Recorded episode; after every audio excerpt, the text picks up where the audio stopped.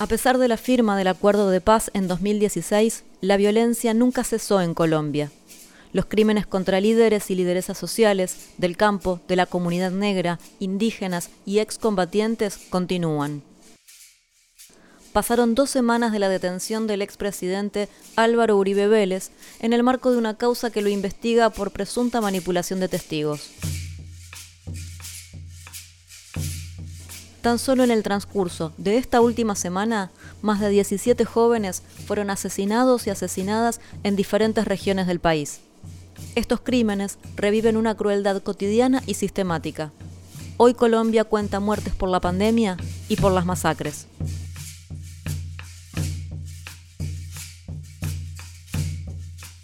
...19 de agosto, Ciudad de Cali la comunidad negra, junto a diferentes organizaciones sociales, convocó a las puertas de la Fiscalía para pedir justicia por los cinco jóvenes asesinados el pasado 12 de agosto.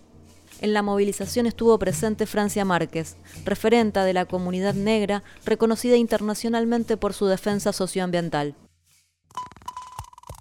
aquí como pueblo que nos duele la vida, que nos duele lo que está pasando en este país, en este territorio del Oriente de Cali, un territorio habitado mayoritariamente por gente negra, por comunidades que han salido desplazadas forzosamente de, de otros territorios.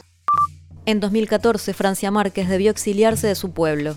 Su lucha contra la minería ilegal y la contaminación del agua la puso en el blanco de ataques y amenazas de muerte.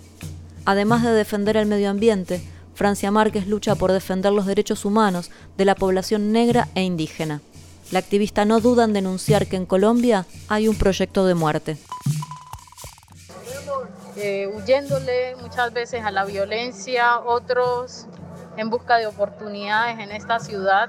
Sí, Cali es una de las ciudades, eh, después de Salvador Bahía, en Brasil que más población negra tiene y la población está en este oriente de Cali. ¿sí?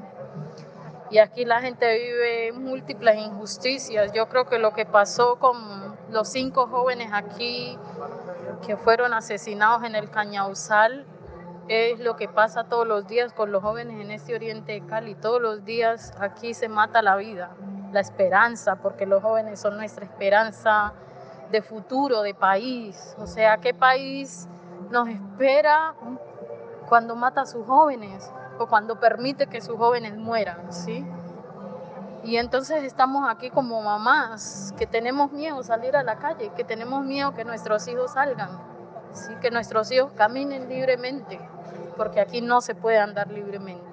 La gente tiene que vivir todos los días con estas violencias, las mujeres, muchas son madres cabezas de familia, trabajan en casas de familia, lavando ropa, perdiendo las huellas de sus manos, mientras acá les están asesinando a sus hijos.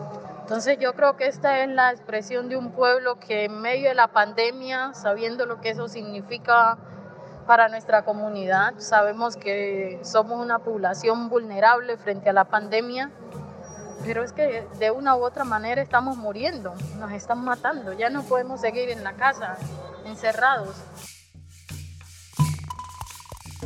Tristemente quisiéramos decir que tenemos un gobierno que cuida la vida, pero no.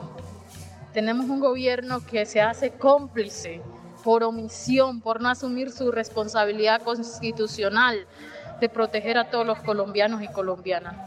Nosotros ya vivimos la historia de las masacres, de muchos de estos territorios, de este andén pacífico. Y hoy se vuelve y se repite la historia contra los mismos cuerpos, contra las mismas comunidades, los mismos territorios. Hoy nuevamente nos bañamos en sangre. Y le dijimos sí a la paz. Sabíamos que la paz no se resuelve solo con el silencio de los fusiles, pero el silencio de los fusiles es un paso importante para lograr la paz en este país y le dijimos sí como, como región pacífica y sin embargo hoy estamos contando muertos y todos los días nuestra vida está en función de la muerte. Todos los días estamos atendiendo a la muerte y eso es doloroso. El 7 de agosto se cumplieron dos años del gobierno de Iván Duque. Durante este tiempo se profundizó una crisis humanitaria. Según el portal Colombia Informa, A la fecha, Colombia es el octavo país en el mundo con más casos confirmados de COVID-19 y contabiliza un total de 970 asesinatos de líderes y lideresas sociales. Es triste decirlo, pero tan doloroso es esta masacre como la masacre de los niños en el Cauca que iban a dejar la tarea y fueron asesinados. ¿Eso qué país es? ¿Sí? ¿Qué cosa permite? ¿Qué país permite eso? ¿Sí? En Samaniego pasó lo mismo con los niños allá, con, jóvenes, ¿sí? Ocho jóvenes asesinados, asesinando la esperanza de este país, ¿sí? Asesinando los sueños de este país. Eso tiene que parar, ¿sí? Tristemente sobre esta región, sobre, digamos, en Nariño, no solamente fue eso, ayer también hubo una masacre en una comunidad indígena, ¿sí? En un resguardo indígena y esto está pasando sistemáticamente. ¿sí? Yo creo que como pueblo tenemos que levantar la voz con fuerza. Ya el quédate en casa no es una opción para nosotros porque nos están matando. Sí, aún quedándonos en la casa nos están matando. La violencia no se quedó encerrada, la violencia no está en cuarentena, la violencia sigue asesinando la vida todos los días en este país. Estos hechos no pueden seguir quedando en impunidad. Y aquí hay una cosa de racismo también, miren. Antier murieron las personas, los jóvenes, con mucho olor también para en, Nariño, un territorio que no es negro. Y ayer ya dijeron que, que ya hay indicios de quienes pudieron ser los posibles responsables. Esto aquí pasó hace ocho días. Y aquí un territorio negro no hay ni siquiera indicios de quién mató a estos jóvenes. ¿sí? Y eso también tiene que ver con que hay racismo al interior de la justicia.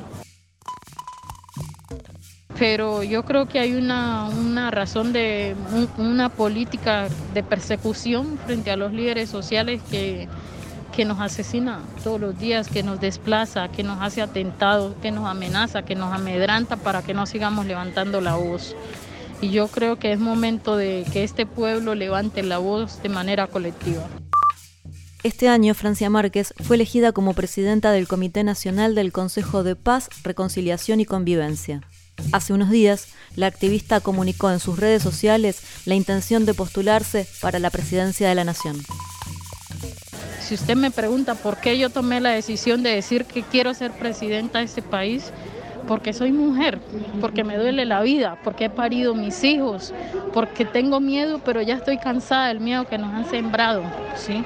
Y yo creo que hay que desatar el miedo y atrevernos a pensar en un país que construye unidad, y una unidad para cuidar la vida.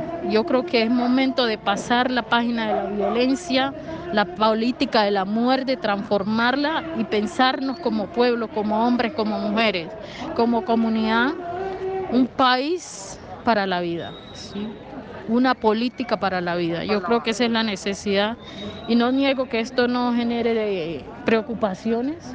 Yo sé que nos enseñaron a, a, pensar que nosotros los de abajo, los que hemos sufrido el rigor de esa política de muerte, no tenemos esperanza en pensar en que podemos un día ser presidentes o presidenta de este país, pero yo creo que hay que atrevernos, sí, hay que atrevernos y esa es la invitación a que construyamos otra Colombia como pueblos.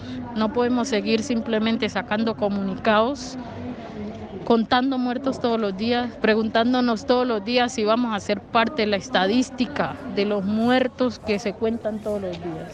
Yo no quiero ser parte de esa lista y por eso prefiero atreverme a desafiar el miedo que pueda sentir diciendo quiero ser presidenta de este país. Prefiero ese miedo al miedo de tener que seguir enterrando a mis hermanos, enterrando a mi comunidad, enterrando a mi pueblo.